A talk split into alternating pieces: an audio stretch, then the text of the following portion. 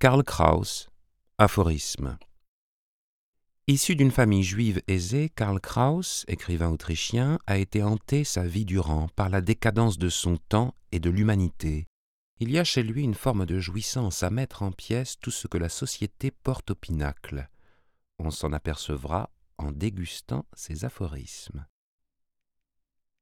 Chaque fois qu'on prend la plume, se convaincre que c'est la dernière fois, révéler tant de choses comme possible si on prend congé de ce monde, comme si c'était pour la première fois. S'il m'arrive de prendre une idée au pied de la lettre, voilà qu'elle me parvient dans sa flexibilité. Il est bon de considérer beaucoup de choses comme insignifiantes et de considérer tout comme ayant un sens. Plus j'observe un mot, plus il s'éloigne de moi. Le bibliophile entretient le même type de rapport à la littérature que le philatéliste à la géographie. Jamais un homme vertueux ne peut s'imaginer être l'égal d'une femme de mérite, de même qu'un homme sans qualité ne peut dominer une femme de grande valeur.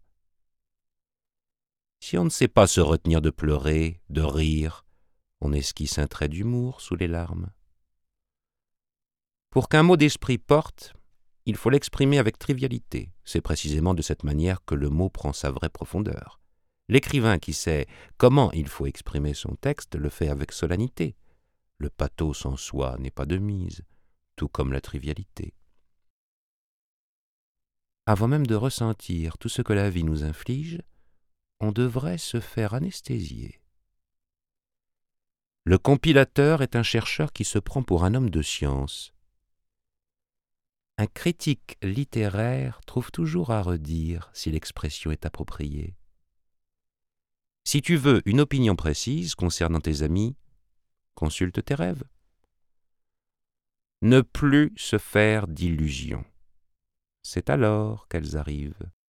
Un propagandiste empoigne le mot. L'artiste attend que le mot le possède.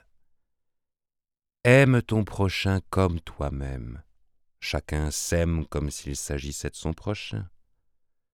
L'amour et l'art ne s'embrassent pas pour la beauté du geste, mais pour ce qui peut en émerger. Bien des cavaliers se font des illusions en voulant monter Pégase, alors qu'ils ne chevauchent que des canassons. Ceux qui sont prêts à mourir pour leurs idées politiques feraient mieux de mourir pour leurs convictions.